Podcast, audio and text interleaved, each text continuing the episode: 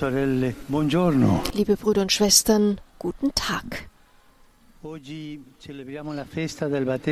feiern wir das Fest der Taufe des Herrn und das Evangelium stellt uns eine erstaunliche Szene vor. Es ist das erste Mal, dass Jesus nach seinem verborgenen Leben in Nazareth in der Öffentlichkeit auftritt. Er kommt an das Ufer des Jordan, um sich von Johannes taufen zu lassen.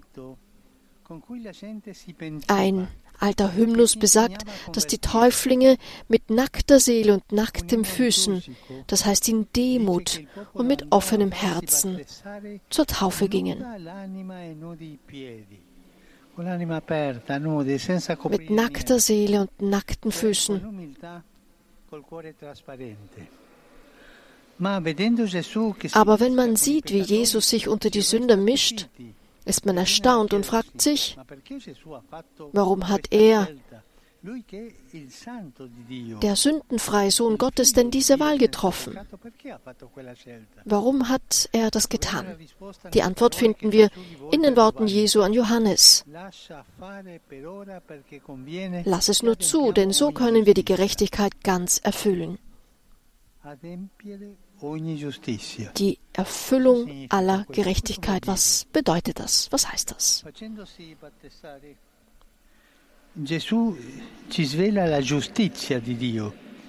In der Taufe offenbart uns Jesus die Gerechtigkeit Gottes, die er in die Welt gebracht hat. Wir haben oft eine verengte Vorstellung von Gerechtigkeit und denken, dass sie bedeutet, wer Unrecht tut, der bezahlt und kommt so für das Unrecht auf, das er oder sie getan hat. Aber Gottes Gerechtigkeit ist viel größer, wie die Heilige Schrift lehrt. Sie hat nicht die Verurteilung des Schuldigen zum Ziel, sondern seine Rettung, seine Wiedergeburt, die ihn gerecht macht. Es ist eine Gerechtigkeit, die aus der Liebe kommt, aus dem Inneren des Mitgefühls und der Barmherzigkeit, die das Herz Gottes sind. Denn Gott ist ein Vater, der sich bewegen lässt und berühren lässt, wenn wir vom Bösen bedrängt werden und zusammenbrechen unter der Last der Sünde und der Schwäche. Gottes Gerechtigkeit will also nicht Strafen und Züchtigungen verteilen, sondern besteht, wie der Apostel Paulus sagt, darin, uns gerecht zu machen, uns zu seinen Kindern zu machen, uns aus den Schlingen des Bösen zu befreien, uns zu heilen, uns aufzurichten. Denn der Herr ist nicht da, um uns zu strafen, sondern um uns aufzurichten. So verstehen wir, dass Jesus uns an den Ufern des Jordans den Sinn seiner Sendung offenbart. Er ist gekommen, um die göttliche Gerechtigkeit zu erfüllen, die darin besteht, die Sünder zu retten. Er ist gekommen, um die Sünde der Welt auf seine Schultern zu nehmen und hinabzusteigen in die Wasser des Abgrunds, des Todes, um uns zu retten und nicht ertrinken zu lassen. Er zeigt uns, er zeigt uns heute, dass Gottes wahre Gerechtigkeit die Barmherzigkeit ist, die rettet. Haben wir keine Angst anzuerkennen, dass Gott Barmherzigkeit ist. Seine Gerechtigkeit ist die Liebe, die unser menschliches Dasein teilt, die sich unserem Schmerz annähert, die in unsere Dunkelheit eindringt, um Licht zu bringen. Benedikt XVI. hat bekräftigt, dass Gott uns retten wollte, indem er selbst bis hinein in den Abgrund des Todes stieg, damit jeder Mensch, auch jener, der so tief gefallen ist, dass er den Himmel nicht mehr sieht, die Hand Gottes finde, um sich an ihr festzuklammern und wieder aus der Finsternis hinaufzusteigen, um erneut das Licht zu sehen, für das er geschaffen ist. Brüder und Schwestern, wir haben Angst an die Barmherzigkeit Gottes in dieser Weise zu denken, aber gehen wir voran. Lassen wir uns von ihm an der Hand nehmen. Denn auch wir, die wir Jesus nachfolgen, sind aufgerufen, in unseren Beziehungen zu den anderen, in der Kirche, in der Gesellschaft, auf diese Weise Gerechtigkeit walten zu lassen. Nicht mit der Härte derer, die urteilen und verurteilen, indem sie die Menschen in Gut und Böse einteilen, sondern mit der Barmherzigkeit derer, die aufnehmen, indem sie die Wunden und Schwächen unserer Schwestern und Brüder teilen, um sie aufzurichten. Ich möchte es so ausdrücken.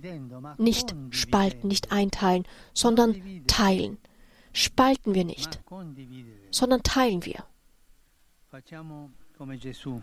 Machen wir es wie Jesus.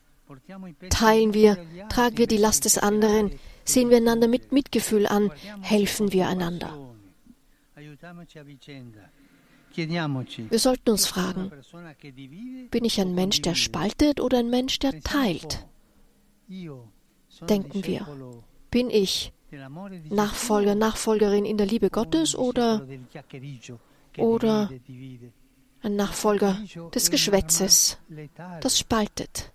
Geschwätz tötet, tötet die Liebe, tötet die Gesellschaft, tötet die Geschwisterlichkeit. Bin ich ein Mensch, der spaltet oder ein Mensch, der teilt? Und nun lasst uns zur Gottesmutter beten, die Jesus geboren hat und ihn in unserer Schwachheit eintauchen ließ, damit wir das Leben wieder empfangen. Ave Maria, gratia plena, Dominus tecum, benedicta tui mulieribus et benedictus fructus ventris tui, Iesus. Santa Maria, Mater Dei, ora pro nobis peccatoribus, nunc et in hora mortis nostre. Amen. Ecce ancilla Domini. Fiat mi secundum verbum tuum. Ave Maria, gratia plena, Dominus tecum, benedicta tui mulieribus et benedictus fructus ventris tui, Iesus. Santa Maria, Mater Dei, ora pro nobis peccatoribus, nunc et in hora mortis nostre. Amen. Et verbum caro factum est. Et habitavit in nobis. Ave Maria, gratia plena, Dominus tecum, benedicta tui mulieribus et benedictus fructus ventris tui, Iesus. Santa Maria, Mater Dei, ora pro nobis peccatoribus, nunc et in hora mortis nostre. Amen. Ora pro nobis, Santa Dei Genitrix. Digni efficiamur promissionibus Christi. Grazie a Tua, in cui sumus Domine mentibus nostris infunde, che Angelo Annunziante, Christi Fili Tui, incarnazione coniovium, per passione meius et crucem, a resurrectionis gloriam perducamur, per Christum Dominum nostrum. Amen. Gloria Patri et Filio et Spiritui Sancto. Sicut erat in principio et nunc et semper, et in saecula saeculorum. Amen. Gloria Patri et Filio et Spiritui Sancto. Sicut erat in principio et nunc et semper, et in saecula saeculorum. Amen. Gloria Patri et Filio et Spiritui Sancto. Sicut erat in principio et nunc et semper, et in saecula saeculorum. Amen. Pro fidelibus defuntis, requiem aeternam dona eis Domine. Et lux perpetua luceat eis. Requiescant in pace. Amen. Sit nomen Domini benedictum. Ex hoc nunc et usque in saeculum, Aiutorium nostrum in nomine Domini. Qui feci celum et terram. Benedicat vos, omnipotens Deus, Pater, et Filius, et Spiritus Sanctus. Amen. Amen.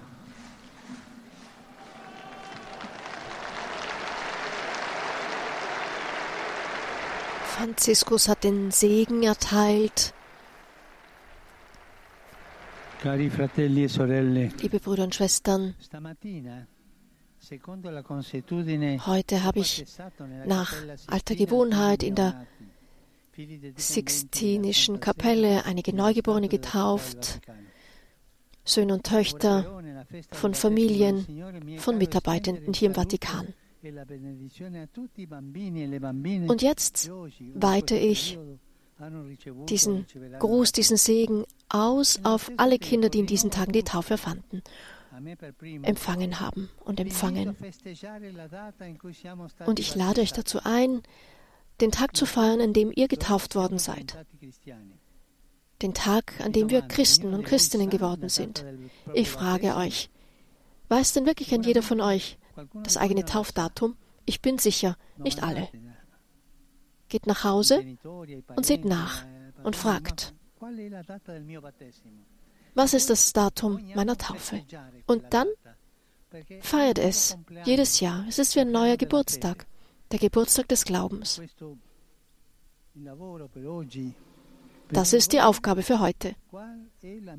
Nachsehen, herausfinden, wann mein Taufdatum ist, um es feiern zu können. Habt ihr das verstanden?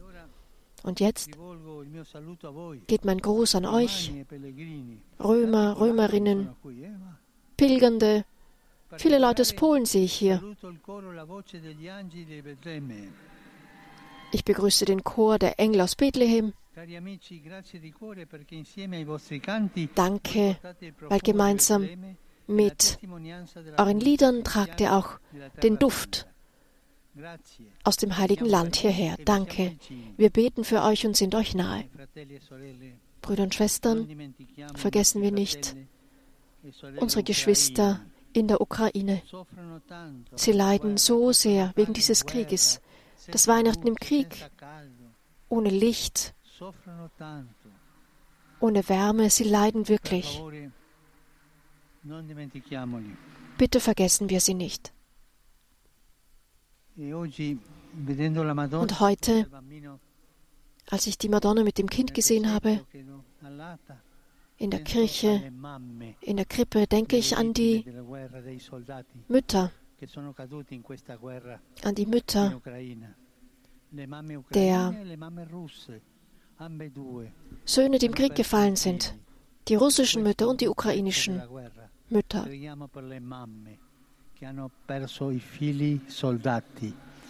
Beten wir für die Mütter, die Söhne verloren haben im Krieg, russische und ukrainische Mütter.